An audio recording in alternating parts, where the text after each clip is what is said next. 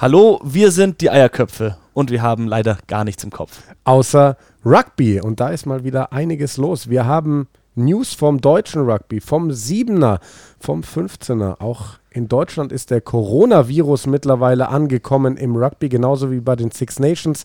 Da wollen wir vorausblicken auf den vierten Spieltag an diesem Wochenende.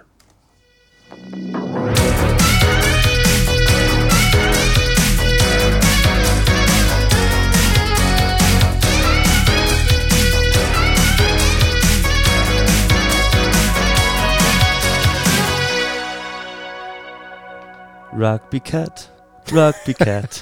Ich habe jetzt ein neues Shirt. Ja, wir haben schon wieder neue Shirts bekommen. Irgendwie immer, wenn wir Podcast aufnehmen von äh, Tobi, unserem.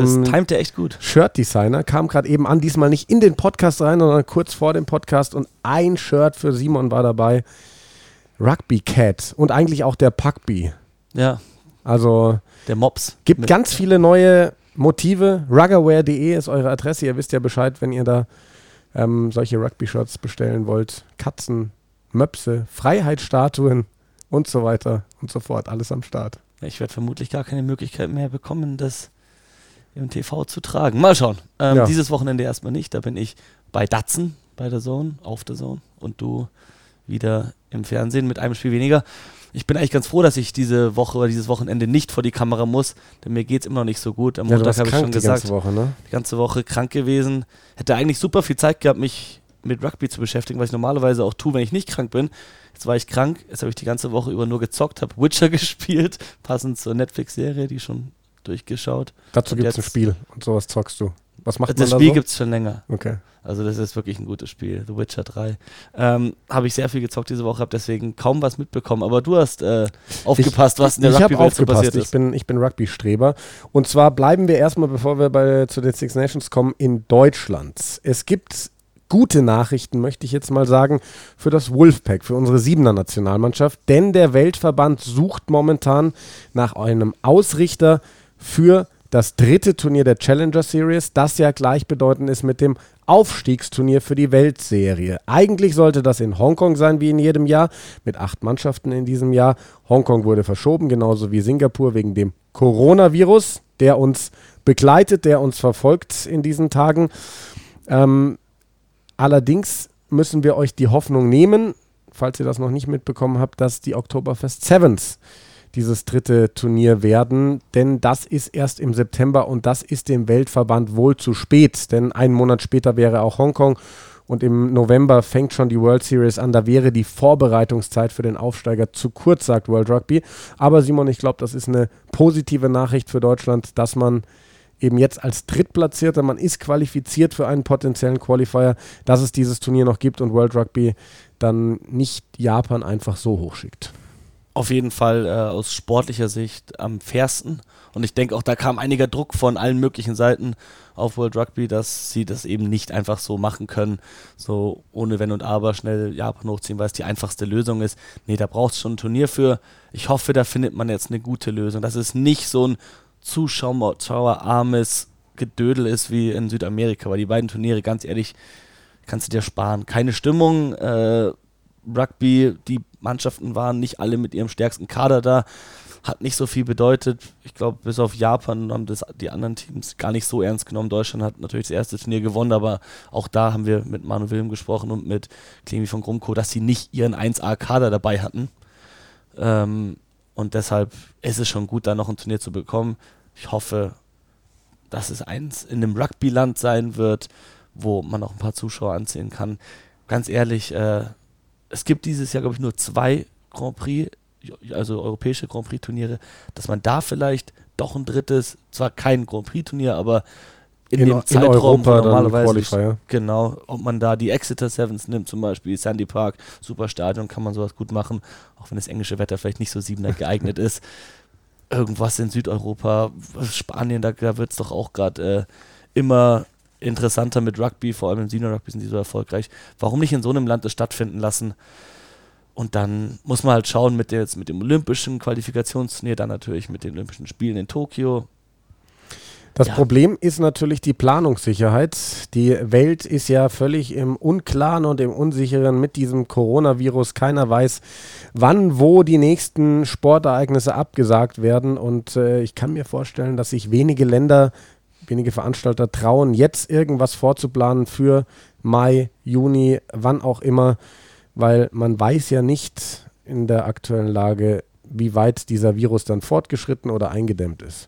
So, und der ist auch im deutschen Rugby tatsächlich angekommen. Es ist nämlich jetzt so, dass in NRW, wo es ja die meisten Fälle gibt in Deutschland, der, Danke, komplette, ja, der komplette Spielbetrieb ähm, für die Regionalliga und für die Verbandsliga für die nächsten Wochen abgesagt worden ist. Da gibt es ja diverse Richtlinien und Empfehlungen. Es heißt, dass die Zweitligisten aber davon nicht betroffen sind, also die ersten Mannschaften dann von oder auch Bundesligisten. Ähm, aber auf jeden Fall Aachen, Köln. genau, macht das jetzt vor Deutschland auch keinen Halt mehr. Wenn wir in Deutschland bleiben, da geht es ja momentan auch mal wieder rund, rund um den Deutschen Rugbyverband. Ein Thema, wir haben es immer wieder erwähnt, dem wir uns noch eingehend widmen möchten und wir werden das angehen für nächste oder übernächste Woche. Denn was ist passiert? Es gab einen sogenannten Hamburger Brandbrief auf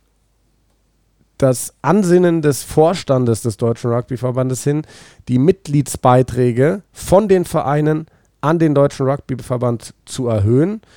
Der Deutsche Rugbyverband sagt, er braucht das, um weiter bestehen zu können. Dann gab es aus Hamburg massiven Widerstand. Da heißt es äh, so sinngemäß, jeder zusätzliche Euro an den DRV sei überflüssig, sei verschenkt.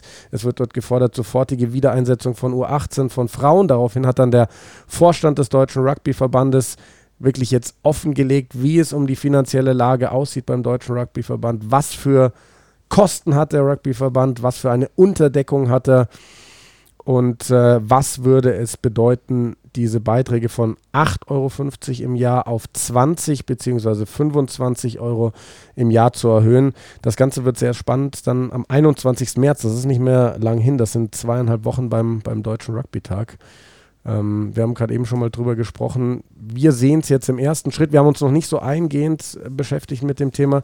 Nicht so ähm, schlimm, wenn diese Beitragserhöhung käme, denn ich glaube, wir brauchen einen deutschen Rugbyverband, der finanziell getragen wird, auch von den Vereinen. Und ähm, aber wir wollen da auch wirklich alle Seiten dann zu Wort kommen lassen. Also jetzt nicht nur mit dem deutschen Rugbyverband sprechen, sondern werden auch Kontakt suchen zu den Protagonisten aus dem Hamburger Raum. Ich finde es ganz wichtig, dass da wirklich alle wissen, dass wir am gleichen Strang ziehen müssen, weil äh, Intransparenz ist beim Weltverband das The- Thema, das was uns alle frustriert. Die Intransparenz ist es auf Bundesebene und im kleinsten Verein ist es eben auch so. Das sind Probleme, die diese Randsportart Rugby halt noch hat. Und das ist selbst äh, auf professionellstem Niveau, wir haben es während der WM gemerkt, du hast damals gesagt, wie amateurhaft es schon wieder ist, dass äh, die W- bei der WM dann Spiele komplett abgesagt werden müssen, dass da kein Plan B besteht und so. Und es ist durch alle Niveaus, durch, durch alle Levels durch nachzuvollziehen, dass einfach der Rugby-Sport noch nicht so weit ist wie andere Sportarten. Und da ist es ganz wichtig, dass wir da zusammenarbeiten und ähm, deswegen auch, denke ich, müssen wir mit beiden Seiten reden. Irgendwo sitzen wir alle im selben Boot und sollten uns dessen auch bewusst sein und nicht gegeneinander arbeiten. Ja, auf jeden Fall. Das ist der Plan für kommende oder die Woche drauf. Da werden wir dann schauen, dass wir die richtigen Gesprächspartner kriegen. Wir haben es immer wieder gesagt, der Coronavirus gerade das größte Thema auf der Welt und großes Thema auch beim Rugby. Denn am Wochenende ist ja das Spiel Irland gegen Italien abgesagt. Das ist von den irischen Behörden so entschieden worden. Die wollten einfach keine Massen aus Italien zu diesem Spiel haben. Da gab es auch viel Kritik. Warum trägt man so ein Spiel dann nicht mal vor hinter verschlossenen Türen aus. Am Wochenende drauf ist jetzt Italien-England abgesagt, denn in Italien wurde ja erlassen, dass alle Sportveranst Großveranstaltungen bis mindestens Anfang April hinter verschlossenen Türen stattfinden müssen oder eben verschoben, abgesagt werden müssen, wie auch immer. Und Simon, um jetzt einzusteigen mit den Six Nations, mit unserer Vorschau, es hat eine direkte Auswirkung dieser Coronavirus auf die englische Mannschaft. Denn Marco Vunipola, der hat das letzte Spiel verpasst. Der war gemeinsam mit seinem Bruder Billy Vunipola, der noch verletzt ist, wegen, wegen einem einer familiären Geschichte zu Hause in Tonga und die haben auf dem Rückweg Zwischenstopp gemacht in Asien, in Hongkong. Da Asien ja das Epizentrum des Coronavirus sozusagen ist, wurde jetzt beschlossen, dass der nicht ins englische Camp darf, nicht für England auflaufen darf, damit da ja keine Ansteckungsgefahr besteht. Jetzt kam aber heute vor einer Stunde ungefähr die Nachricht, Marco Nipola wird am Wochenende für die Saracens starten. Nicht für England, aber für die Saracens. Das ist ja schon wieder, du hast es eben gesagt, intransparent und verrückt ohne Ende. Das ist so frustrierend als England-Fan, da gerade einfach zu versuchen zu verstehen, was vor sich geht. Diese ganze Marco Vunipola-Saga. Es hat mit dem allerersten Spiel gegen Frankreich angefangen, wo er geschont wurde. Von was muss er, also wegen was schonen, für was, von was muss er sich erholen? Im allerersten Spiel der Six Nations. Spielt nicht gegen Frankreich. Kommt dann sofort fürs nächste Wochenende in die Startaufstellung gegen Schottland. Spielt einen Großteil der Partie. Alice Gensch kommt für ihn rein, legt den Versuch, der ihn das Spiel gewinnt. Nächste Woche Vunipola, ich will da überhaupt niemandem irgendwas unterstellen, aber auch da wird nicht genauer spezifiziert. Vunipola ist aus familiären Gründen abgereist nach Tonga. Und Joe Mahler fängt wieder an. Also nicht mal Alice Gensch rückt vor, sondern er bleibt auf der Bank und nur Mahler für Vunipola. Äh, dann kommt Vunipola jetzt angeblich wieder zurück darf aber nicht spielen wegen Coronavirus. Gleichzeitig hören wir von Saracens Seite, der ist ja dann direkt zu Saracens ins Trainingslager wieder gefahren. Also ins, ins, ins normalen, in normalen Trainingsbetrieb eingestiegen. Äh, und dann hieß es von Saracens Seite, ja, überhaupt nichts festgestellt, wir beobachten ihn ganz genau, kann äh, super mit uns trainieren und steht uns auch zur Verfügung fürs Wochenende. Fängt jetzt an gegen Leicester und du musst dich fragen, äh, ich meine, es kann schon sein, dass, da, dass es da unterschiedliche Richtlinien für Club und Land gibt, aber irgendwie würde man sich wünschen, dass es ein bisschen besser kommuniziert würde.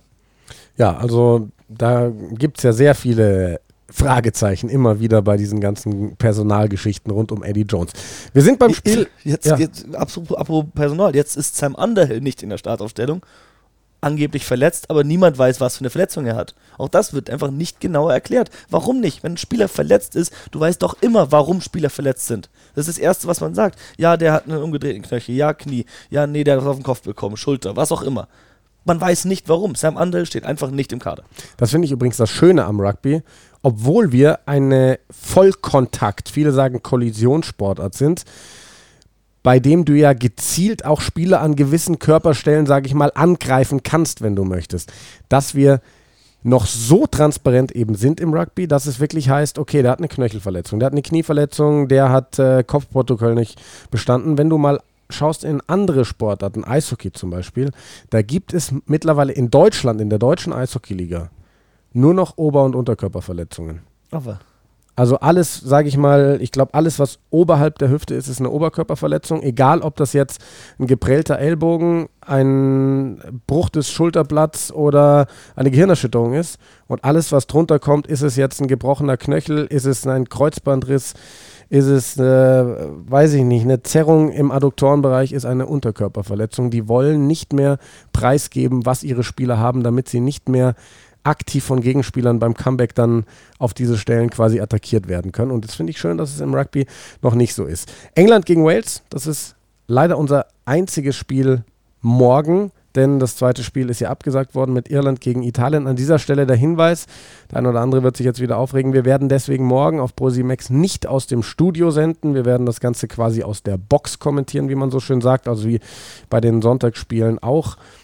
Momentan ist der Plan, soweit ich informiert bin, dass wir am letzten Samstag, wo ja eigentlich drei Spiele sein sollten, wo jetzt das mittlere, glaube ich, abgesagt wurde, aus dem Studio senden. Falls das nicht so sein sollte, werden wir euch hier natürlich informieren. Also England gegen Wales. Schauen wir mal auf die Aufstellungen. Die sind gestern schon rausgekommen. Du hast es angesprochen. Joe Mahler startet auf der 1, weil Marco Vunipola wegen dieser ganzen Geschichte raus ist. Mark Wilson kommt neu in die Mannschaft auf der dritten Reihe eben für Sam Underhill und Anthony Watson ist zurück äh, von, einer, von einer Verletzung. Also es ist eine wahnsinnig starke englische Mannschaft ähm, und ich muss sagen, Underhill fand ich bei diesen Six Nations gar nicht so überragend wie bei der WM. Der hat viele der war ja der Mann für die positiven Tackles schlechthin. Der hat dieses Jahr so viele positive Tackles selber kassiert, dass ich mir vorstellen kann, dass Wilson vielleicht sogar ein bisschen frischen Wind reinbringt in die Mannschaft also ich muss sagen, also ich muss dir in der Hinsicht widersprechen, dass ich finde, dass Underhill immer noch der beste der konstanteste äh, dritte Reihe-Spieler bei England war. Neben dem Tom Curry, der Probleme hatte, seine Position zu finden. Neben wechselnden Sechser war irgendwie Underhill da drin, hat genauso gut verteidigt, seine Tackles gemacht. Ja, der hat ein paar Mal kassiert, aber das haben wir auch schon öfters thematisiert. Das liegt einfach an der Abwesenheit von Billy Vunipola, dass andere Spieler aus der dritten Reihe diese Carries machen müssen und die einfach nicht so gut können, weil vor allem diese zweite Phase, Carry, sagen wir mal, von der Gasse weg, ähm, erstes Mal schickst du einen Hintermannschaftsspieler rein, dann muss der Stürmer eben rumarbeiten, um auf die weite Seite zu kommen, bekommt den Ball dann wahrscheinlich ein bisschen im Driften und dann noch Meter zu machen. Das ist die Weltklasse von dem Billy Vunipola und das schafft halt ein Sam Underhill oder ein Tom Curry nicht unbedingt. Sofort der Link, jetzt Mark Wilson. Das ist einer, der kann das. ich bin mir sicher, auch wenn Tom Curry nach wie vor das Trikot mit der Nummer 8 trägt, das ist einfach ein Trick von Eddie Jones. Also, vielleicht wird er auch im, im einen oder anderen Gedränge auf der 8 stehen. Mark Wilson wird im offenen Spiel mehr diese Rolle übernehmen. Der kann 6, 7 oder 8 spielen, aber vor allem für England hat er schon öfters 8 gespielt. Und da kann man mal darauf achten, dass er vor allem diese zweite, dritte Phase, diese wichtigen Ballvorträge macht, dass der sich vielleicht auch mal fallen lässt, um den Kick in Empfang zu nehmen, dass der äh, wirklich instrumental im Angriff sein wird für England ich bin großer Fan von äh, Mark Wilson, wie man vielleicht merkt. absolut.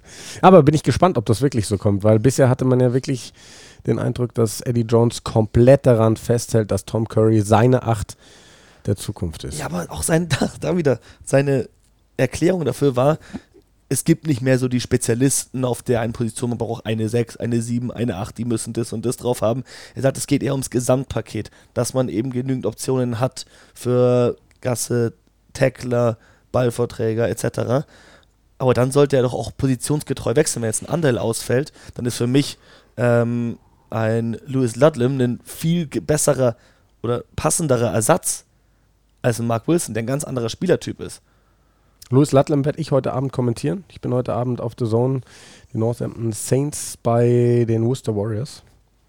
Da fehlen einige internationale, aber Louis Ludlam, der ist von England freigegeben worden, um in der Liga zu spielen. Ja, den brauchen sie Northampton, was da in den letzten Wochen abgeht, das ist ja nicht mehr schön. Ja, kommen wir Richtig von Saris kassiert letztes Wochenende noch Ben Earl mit einer schönen Interception gegen Kobus Reinach. Ben Earl wieder auf der Bank. Es treffen zwei Saints-Spieler aufeinander in diesem Spiel. Courtney Laws bei England auf der dritten Reihe gegen Dan Bigger, den Verbinder der Waliser, über den wir auch noch sprechen müssen. Ähm, bei England, wir haben ja viel gesprochen in, im Podcast über, über die Aufstellung, über die Personalien von Eddie Jones. Ich habe jetzt letztens mal geschaut, wer fehlt dem denn eigentlich so an, an Leistungsträgern? Das ist ja fast gar nichts. Nee, Billy Vunipola fehlt, jetzt Marco Vunipola durch diese für uns etwas seltsame Entscheidung und Jack Noel. Underhill quasi jetzt. Underhill jetzt noch fürs Wochenende. Ansonsten musst du sagen, ist das eigentlich von dem, was man so als die englische Mannschaft sieht, als den Topkader, ist eigentlich fast alles dabei. Also es ist ein starker Kader. Es ist quasi das Team, mit dem sie es ins WM-Finale geschafft haben. Der große Kritikpunkt ist aber, sollte das der Kader sein? Sollten nicht jüngere Spieler auf zum Beispiel einer Position wie Nummer 9 und Nummer 8, sollte man da nicht jungen, jungen Spielern oder fr einfach frisches Blut reinbringen, so rum. Einen Alex Dombrand für die 8 reinholen. Vielleicht Sam Simmons, der Woche für Woche einiges abliefert bei Exeter.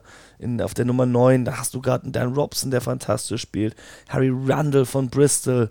Äh, ben Spencer nach wie vor ein Ding bei den Saracens. Also das sind wirklich Spieler, ja, Alex Mitchell wird nah, immer näher daran geführt an das Niveau, aber andere Spieler haben schon für England gespielt und ist auch gut gemacht. Jetzt Robson und Spencer, da ist mir jetzt nicht aufgefallen, dass die besonders schlecht gespielt haben. Ja. Ähm, das ist, glaube ich, eher das, was einigen Leuten bei England fehlt. Es ist nicht, dass gerade Spieler verletzt sind, deswegen ausfallen, nur dass gute Spieler nicht nominiert werden. Ja. Dann schauen wir auf den Gegner, auf Wales. Die sind eigentlich schon raus aus dem Rennen um den Gesamtsieg bei diesen Six Nations, haben zuletzt zu Hause gegen Frankreich verloren, haben davor in Irland verloren, das relativ chancenlos. Da gibt es einige Wechsel, drei an der Zahl. Rob Evans kommt rein auf der ersten Reihe. Das ist vielleicht sogar noch die uninteressanteste Geschichte. Der war lange Zeit die Nummer 1 auf der Nummer 1 Position bei den Walisern. Aber viel interessanter. Josh Navidi und Liam Williams, zwei absolute Säulen dieser Mannschaft nach Verletzungspause wieder zurück in der Mannschaft. Und dafür muss sogar Taulupe Falle Tau auf die Bank. Navidi beginnt auf der 8. finde ich interessant, eigentlich ähnlich interessant wie dass Mark Wilson von Beginn an gleich spielt, zurück. Beide waren länger verletzt, sofort in die Startaufstellung kommen. Da muss, müssen sie im Training schon einiges gezeigt haben. Ah, die Spieler, die zurückkommen bei Wales, wenn sie dann 100% fit sind, sind genau die richtigen. Josh Navidi, auch dass äh, Aaron Schingler auf der Bank sitzt, auch so ein wirklich unangenehmer, großer Mann, der äh, England schon öfters Probleme gemacht hat, auch bei den Six Nations. Dann ähm, Liam Williams, wahrscheinlich einer der gefährlichsten, wenn nicht der gefährlichste Back-Three-Spieler, äh, wirklich über die letzten fünf, sechs Jahre, sage ich mal. Ähm, wenn der da ist und fit ist, dann wird es interessant, dass er auf Außen spielt. Ist nicht seine Lieblings- oder auch nicht seine beste Position. Ich glaube, er ist besser ist auf besser. Schluss. Aber er hat erstens das auch recht, also hauptsächlich bei Saracens gespielt, weil es da andere Leute auf, auf, auf Schluss gab. Alex Good zum Beispiel. Ähm, und da musst du halt überlegen, der hat noch gar nicht gespielt diese Saison. Also seit der WM, der nicht gespielt für Saracens. Hm. Ja, wird spannend Meinst sein. du nicht, dass dem Spielpraxis fehlt? Also auf jeden Fall fehlt sie ihm, aber ist er so gut, dass man ihm das nicht anmerken wird auf dem Feld? Das kann er nur selbst beantworten morgen. Deswegen haben wir ihn angerufen. ja, schön wär's. Aber das steht ja auch noch auf unserer Liste, dass wir mal so einen Danny Kerr zum Beispiel, der selber Podcast macht, gemeinsam mit seinem neuen Teamkollegen Chris Ashton, der zu den Quins gewechselt ist. Holen wir ihn zu dir, zu dir ins Wohnzimmer. Holen wir hier ins Wohnzimmer, übers Telefon dann. Während der Wiesen. ähm, und dann neben diesen Rückkehrern zwei, die man auch als Rückkehrer, wenn man so will, bezeichnen kann. Und zwar Dan Bigger und George North in der Mannschaft. Dan Bigger hat sich letztes Wochenende in der englischen Liga für die Saints verletzt, musste nach 20 Minuten runter mit einer Knieverletzung und George North mal wieder gegen Frankreich Gehirnerschütterung, HRA nicht bestanden. Jetzt ist er scheinbar wieder fit. Das sehe ich sehr, sehr skeptisch, dass der sofort wieder spielt, weil bei dem hat man bei der Vielzahl an Gehirnerschütterungen, die er seit 2014, glaube ich, hat, ja. Hat man wirklich langsam Angst, dass da irgendwann Langzeitschäden bei dem kommen müssen. Ja, vor allem, wie es ihn dann gleich immer ausnockt. Also, das ist nicht nur eine Gehirnerschütterung, es ist wirklich jedes Mal, dass der gleich das Bewusstsein verliert und da weiß, dass es schon fortgeschritten ist. Ich meine, damit kann man nicht scherzen. Es ist eine Gehirnerschütterung. Es gibt einen Grund, warum das so heißt. Es ist wirklich eine Verletzung des Gehirns. Und lohnt es sich da, so ein Risiko einzugehen. Er hat, glaube ich, 2017 war es, nachdem er mit Northampton diesen schlimmen Knockout gegen Wasps, was glaube ich hatte, fünf Monate Pause gemacht. Und für mich sah das hier nicht viel besser aus. Der ist ja wirklich regungslos erstmal liegen geblieben am Boden. Und dann eine Woche oder zwei Wochen später in einem Test-Rugby-Match in Twickenham gegen England zu spielen. Und der hat sowieso nicht seine beste Saison oder seine beste Six Nations gerade. Wirklich, Junge, also ich an seiner Stelle hätte gesagt, okay, das lohnt sich nicht. Dieses Jahr, es geht für Wales eh nicht mehr um viel bei den Six Nations. Das ist eben für mich die große Frage. Warum schmeißt du jetzt zwingend diese Spieler da rein, die vielleicht nicht zu 100% fit sind? Also Bigger kann ich verstehen. Du brauchst ihn im Endeffekt. Du hast keine wirkliche Alternative in meinen Augen, dadurch, dass Anscombe verletzt ist. Ich glaube, Reese Patchell momentan auch nicht wirklich ja. verfügbar. Jared Evans sitzt auf der Bank. Dan Bigger auch drei Kopfverletzungen in fünf Monaten äh, zuletzt. Also, pff. ja, ja da muss man, muss man aufpassen, weil das Gegenteil vom, von, England, von England irgendwie, bei England hat man das Gefühl, da ist so viel Talent und ich meine, das wissen wir alle, dass die Engländer die meisten Spieler zur Verfügung haben. Aber wenn du das da mal anschaust, wenn sich da jetzt George Ford verletzen würde, dann hättest du gleich Marcus Smith, äh, Joe Simmons, Jacob Umanga alle in den Startlöchern. Oder auch einfach Owen Farrell zurück auf die Verbinderposition. Da hätte es super viele auch, kann man, Optionen. Kann, kann man auch machen, ja. nee, äh, wirklich, alles Mögliche. Wenn Wales Dan Bigger ist nicht verfügbar ist, dann hast du Jared Evans, kannst Callum Sheedy aus England holen, der noch nie auch nur in Berührung kam mit glaub, dieser Owen Williams hatten sie auch noch auf der Bank. Aber ja. das ist halt. Also jetzt nicht für morgen, nee, nee. sondern hatten sie im Turnierverlauf. Aber. Das äh, ist keine Weltklasse so richtig nee, nicht das, was du willst bei dem Six Nations Spiel auswärts in England, in Twickenham, weil auch wenn es nicht mehr um den Six Nations Titel geht für Wales, es geht immer noch um den Stolz und das größte Spiel ist das gegen England. Und ich finde vor allem im Sturm, wenn jetzt Warren Gatlin noch der Coach wäre, würde ich sagen, das sind genau die Spieler, die er zurück will. Leute wie Navidi, wie Liam Williams, der die alle äh, Bomben entschärfen kann, die aus der Luft kommen. Äh, dann ein Schingler von der Bank. Wirklich genau die Spieler, mit denen du zum Ende der Partie ein, enges Ding gewinnst. Mit diesem neuen Spielsystem von Wayne Pivac, glaube ich, brauchst du eine Mannschaft, die ein bisschen anders gestrickt ist. Ähm, da müssen wir mal schauen. Vor allem in der Verteidigung sehe ich diese walisische Mannschaft nicht so stark. Sie haben jetzt vor allem gegen Irland und gegen Frankreich Versuche kassiert, die sie unter Warren Gatland und äh, äh, Sean Edwards, Edwards, nie kassiert hätten. Also ja. einfach, einfach leichte, weiche Versuche. Vielleicht hätten sie die Spiele auch so verloren, aber da waren Dinger dabei, die hätten sie davor nicht kassiert. Gleichzeitig ist das Angriffsspiel etwas facettenreicher geworden. Also eigentlich schön zu sehen, wird ein bisschen offener als walisisches Spiel. Ich glaube aber in diesem Spiel in Twickenham brauchst du das Gegenteil. Da musst du mauern können. Da musst du mauern und hohe Kicks verteidigen. Eigentlich sind es die richtigen Spieler, die dafür jetzt da sind. Navidi, absolute Verteidigungsmaschine. Liam Williams, wie gesagt, stark in der Luft. Die Frage ist, ob es das Spielsystem, ob es die Einstellung jetzt zulässt, für Wales so ein Spiel aufzuziehen, wie sie es vor ein, zwei Jahren getan hätten. Ich höre schon raus, du siehst Wales nicht die Festung Twickenham stürmen und das Spiel morgen gewinnen. Ja, also wenn sie das nicht schaffen, das System umzustellen, ich glaube nicht, dass ihnen das jetzt gelingen wird. Nee, nein, aber äh, diese Six Nations sind schon wieder so kurios. Äh, und tut mir leid, es zu sagen, aber irgendwo, allein durch dieses ganze Corona-Zeug und so, ist mir ein bisschen egal. Also,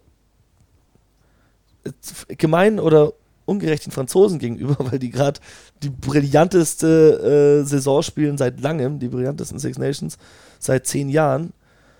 Und irgendwie kern, also dreht sich alles nur um, um den Coronavirus und die Spielabsagen und man weiß jetzt nicht. Ich hoffe, dass die Franzosen fokussiert bleiben können, um jetzt am Wochenende in Schottland sich gut anzustellen, weil das ist ein ganz schwieriges Spiel. Da kommen wir doch direkt hin zu diesem Spiel. In Edinburgh, im Murrayfield, Schottland gegen Frankreich. Es ist immer verdammt schwierig bei den Schotten zu spielen. Ganz egal, was die wieder für Probleme haben in diesem Turnier. Die hatten enge Niederlagen gegen Irland und gegen England, dann einen glanzlosen Sieg gegen Italien, jetzt zu Hause gegen Frankreich wäre vielleicht mal der passende Tag zu glänzen. Es gibt zwei Änderungen in der Startformation. Fraser Brown kommt wieder zurück auf der Hakler-Position, Stuart McInally auf die Bank. Das hatte bei uns ja für so ein bisschen Verwirrung gesorgt im letzten Spiel war jetzt McInally doch wieder Kapitän, war Hock-Kapitän. Es war wohl so eine Co-Geschichte, aber Fraser Brown scheint momentan die erste Wahl von Craig Townsend für die großen Spiele zu sein, denn McInally war nur gegen Italien in der Startformation und Nick Haining überrascht mich ein bisschen auf der Achterposition. Der hat ja zum Start gegen Irland in der Startformation gestanden hat da von Beginn an gespielt, sein allererstes Spiel ist gebürtiger Australier, hat dann nochmal einen Kurzeinsatz gehabt gegen die Waliser, war gegen Italien gar nicht im Kader. Jetzt ist er in der Startformation, Magnus Bradbury auf der Bank. Hat mich auch überrascht. Ähm, vor allem, weil diese dritte Reihe, diese agile, mobile dritte Reihe mit Bradbury, mit Ritchie, mit Watson so gut war gegen Italien. Andererseits denke ich, du musst auch immer ein bisschen taktieren bei diesen Six Nations. Und du musst den Gegner anschauen. Ich denke, sowohl Frankreich wird sich das Schottland-Italien-Spiel angeschaut haben und gesehen haben, oh, den ihre dritte Reihe ist flink, die gehen an die Bälle, da setzen wir jemanden auf, zum Beispiel den äh, Bernard Leroux, den haben sie ganz gerne als Abräumer genommen, als zweiten Unterstützer immer wieder mit über die Kontaktpunkte, dass der dann wirklich sauber macht, dass der sich immer die ausschaut, so, da ist Richie, da ist Watson, da ist Bradbury, äh, die haut er weg Gleichzeitig das französische Angriffsspiel ist ein sehr physisch dominantes. Darauf reagiert jetzt äh, Gregor Townsend und sagt, dann verzichte ich auf Magnus Bradbury in der Startaufstellung, dafür nehme ich einen erfahrenen und einen deutlich kräftigeren Nick Haining rein für diese Kollisionen. Kann ich absolut nachvollziehen, warum. Allerdings weiß ich nicht, ob es unbedingt besser sein wird, weil ich glaube, Magnus Bradbury ist doch die, ist noch mehr wert, allein wegen seiner Arbeit an den Kontaktpunkten. Ansonsten auf der Bank einige Neue bei den, bei den Schotten. Sam Skinner ist dabei als Ersatz für die zweite Reihe, kann auch theoretisch dritte Reihe covern. Duncan Ware und Kyle Stain, der wenn ich mich nicht täusche, immer noch gar nicht für Schottland gespielt hat. Im 15er, im 7er hat er gespielt, Ja. aber der ist letztes Jahr bei den Six Nations nachnominiert worden, hat aber kein Spiel bekommen. Und jetzt steht er auf der Bank vor, vor seinem Debüt dafür ein Rory Hutchinson. Dann werde ich heute Abend auch kommentieren für die Northampton Saints ähm, bei den Worcester Warriors. Was machen wir mit den Wechseln auf der Bank? bisschen enttäuschend. Ich habe es schon oft anklingen lassen. Ich bin ein Fan von Rory Hutchinson, von seiner Spielweise und ich finde, er hat nicht die richtige Chance bekommen zu strahlen in dem Trikot mit der Nummer 13. Er war immer als Cover für 10 und 12, was ich auch gar nicht verstehe. Äh, war da, dann wurden erst Hugh Jones, dann Chris Harris ihn bevorzugt. Sam Johnson war gesetzt auf 12, keine Frage. Ja, aber dann scheint Gregor Townsend was gesehen zu haben, was ihm nicht so gefällt bei Rory Hutchinson. Vielleicht hat er ihm was mitgegeben, woran er arbeiten muss mit Northampton. Vielleicht ist ein bisschen eine gewisse Physis im Kontakt. Kai Stain ist jetzt ein deutlich, äh, ja, wie soll ich sagen, ein, ein brutalerer Spieler auch. Ein bisschen eher wie, wie, ein, wie ein Chris Harris, nur mit mehr Geschwindigkeit. Also denke, dass der auch als Cover von der Bank ein positionsgetreuerer Ersatz sein kann, als es Rory Hutchinson wäre, der natürlich was ganz anderes gibt, aber manchmal willst du eben, dass ein Spieler dir genau diese Rolle erfüllen kann. Ja. Und da passt vielleicht ein Kyle Stain besser in das System rein. Schotten spielen gegen die Mannschaft schlechthin. Bisher bei den Six Nations Frankreich drei Spiele, drei Siege in Wales erfolgreich. England geschlagen. Zwei Veränderungen wird es geben in der Startformation. Auf der ersten Reihe kommt Jefferson Poirot rein für Cyril Bay, also ein sehr erfahrener Mann. Und Danger, Danger. Das ist keine gute Nachricht für Schottland. Damien Penaud ist zurück und wird auf Außen reinkommen für Teddy Thomas. Das macht, glaube ich, die französische Mannschaft noch aufregender, als sie bisher ohnehin schon aussah. Noch besser, obwohl Teddy Thomas geht. Also, hätte mir das vor zwei Jahren gesagt, keine Chance. Teddy Thomas, ich will jetzt nicht sagen, dass er sich in einem Formtief befindet, aber der war jetzt nicht so überzeugend während diesen Six Nations. Andererseits, äh, Damien Penaud, wir wissen, was der machen kann, wenn der da reinkommt. Das wird ein ganz spannendes Duell, weil ich glaube, er wird rechts außen spielen. Er gegen Blair Kingon, der links außen spielt für Schottland.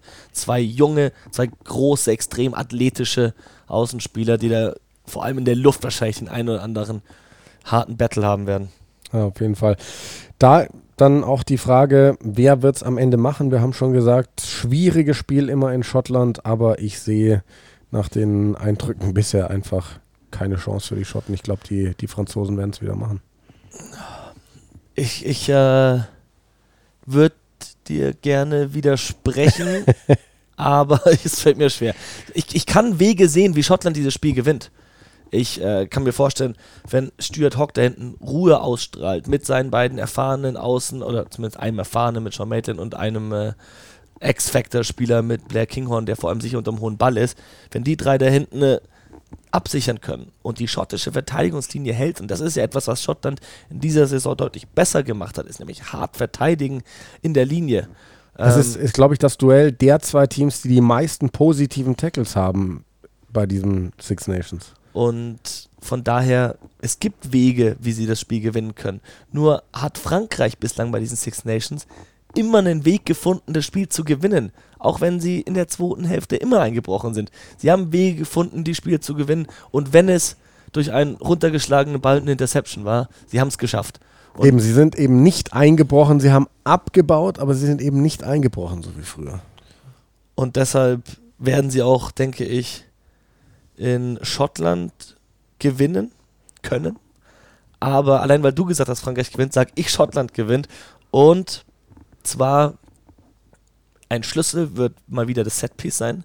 Vor allem die Gassen, da müssen die Schotten dagegenhalten, das französische Paket aufhalten. Im Gedränge ist, glaube ich, äh, Rory Sutherland bislang der überragendste Spieler bei den Six Nations. Auch Sander Fagerson spielt echt gut. Die gegen die französische erste Reihe, das wird ein ganz spannender Battle.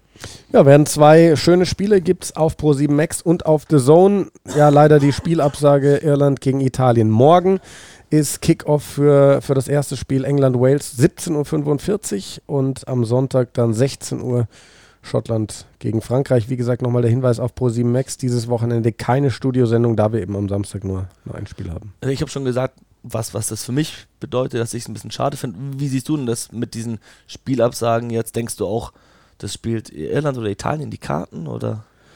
Ähm, es, ist, es ist super schwierig. Ich frage mich halt so, was macht ein irischer Verband oder auch ein englischer Verband jetzt mit diesen Absagen? Denken die sich vielleicht sogar auch, ja, kämen uns ganz entgegen, wenn das Ding komplett abgesagt würde, weil Italien für uns jetzt nicht so der Wahnsinnstest? Vielleicht sagen sie auch doch, Italien sind wichtige Spiele für uns, weil da können sich unsere Mannschaften gut einspielen. Ja, wenn jetzt, jetzt lass mal Irland, Frankreich schlagen, Eben. dann sind die Italien-Spiele die entscheidenden, weil wenn sie abgesagt würden und es nur die zwei Punkte gäbe, wie bei der, bei der WM zum Beispiel, dann hätte Frankreich am grünen Tisch die Six Nations gewonnen, obwohl sie gegen Irland verlieren.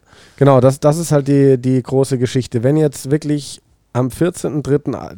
die nicht abgesagten Spiele gespielt sind und Irland hat in Frankreich gewonnen und wir wissen nicht, wer hat die Six Nations gewonnen, weil das Spiel Irland gegen Italien noch nicht ausgespielt ist, dann zieht das, finde ich, das Turnier so ein bisschen ins Absurde. Und dann muss ich wirklich sagen, hättest du, also dann wäre für mich kein Argument mehr dafür da, diese Spiele nicht vor verschlossenen Türen gespielt zu haben. Ja.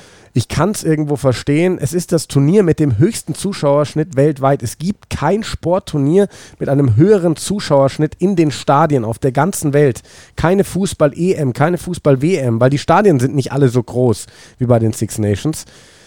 Ähm, das willst du dir nicht nehmen lassen. Du willst keinen, weiß ich nicht, wenn es ein Spiel in, in, in Rom ist, da passen, weiß ich nicht, 70, 75.000 rein. In Dublin, das ist das kleinste Stadion mit 52.000 circa. Aber du willst halt nicht 52.000 Menschen sagen, hey, das Spiel findet zwar statt, aber ihr dürft alle nicht kommen. Aber ich glaube, es wäre die, die beste Option gewesen, hätte die irische Regierung gesagt, okay, wir wollen keine Fans im Land haben aus, aus Italien, uns ist die Ansteckungsgefahr zu hoch, lass die italienische Mannschaft einfliegen, unter Sicherheitsvorkehrungen meinetwegen, lass dieses Spiel spielen in einem leeren Stadion, die Leute sollen sich im Fernsehen anschauen, so schade das ist. Ich persönlich bin sowieso überhaupt kein Freund von dieser ganzen Panikmache, Nee. die rund um dieses Virus passiert.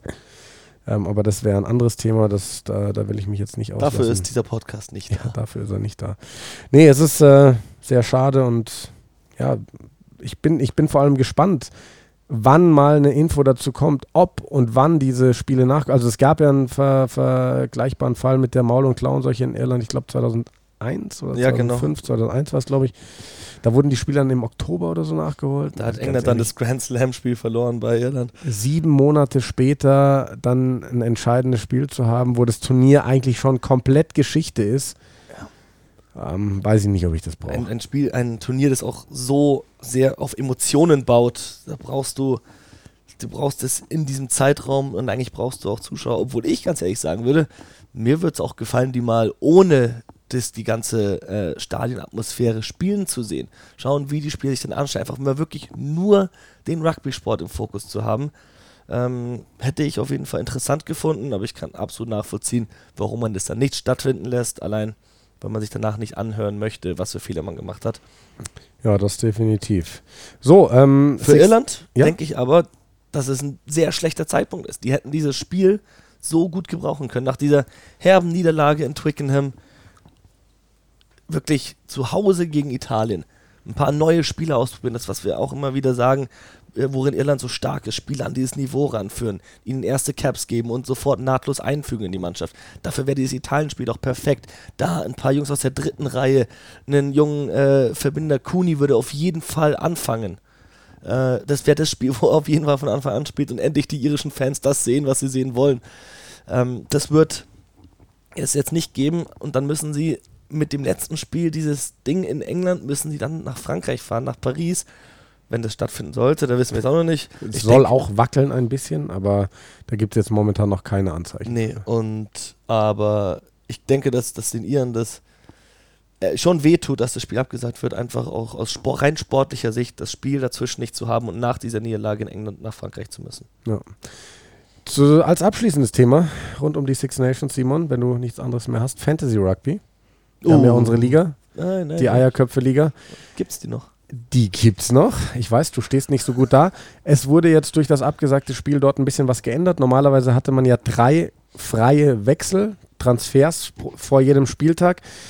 Das wurde jetzt aufgedoppelt. Man kann jetzt sechs Transfers machen, denn man muss ja im Zweifel mehr Spieler auswechseln. Ich habe gerade mal bei mir reingeschaut mit ähm, Italienern, Iren, die rausnehmen muss für dieses Wochenende und Verletzten habe ich genau sechs Spieler, die raus müssen. Nicht geändert wurde, dass man maximal vier Spieler pro Nation haben muss. Das spricht bei vier Nationen an diesem Wochenende, die spielen. 15 Spieler, die man aufstellt, muss man quasi das auf die vier Nationen aufsplitten. Vier Spieler pro Nation und bei einer Nation dann drei Spieler. Das wird jetzt sehr, sehr spannend, wer da die richtigen Spieler auswählt. Also macht das heute noch oder morgen vor Anpfiff des, des ersten Spiels. Das Simon Jung immer noch weiter abrutscht in der Tabelle. Ich werde meine Aufstellung gleich machen. Genau, ich muss dafür nicht vergessen, es heute noch zu machen. Nicht gleich wieder zocken gehen, wenn ich daheim bin. ja, Simon, dann sind wir für heute durch. Ähm, wir werden am äh, Montag dann unsere große, unseren großen Rückblick machen. Vielleicht auch Sonntagabend noch. Schauen wir mal, wie wir drauf sind, wie du drauf bist. Ähm, hoffe mal, dass du bald wieder auf dem Dampfer bist. Zum Glück ist es kein Coronavirus bei dir. Und ähm, dann, wie gesagt, gehen wir das Thema an. Deutscher Rugbyverband vor dem Deutschen Rugby-Tag. Und schau mal, ob das nächste Woche passiert oder ja, die Woche drauf. So oder so. So viel gerade los ist in der Welt, ist es doch einfach immer noch das beste Rugby-Turnier, das wir in Europa haben, das gerade stattfindet. Und jetzt am Wochenende der Klassiker England gegen Wales. Das wird, egal was sonst außenrum noch passiert, ein richtig starkes Spiel. Und ich kann mir auch vorstellen, dass Sonntag nochmal klasse wird. Schönes Schlusswort. Schönes Wochenende euch, viel Spaß bei den Six Nations Spielen und bis nächste Woche.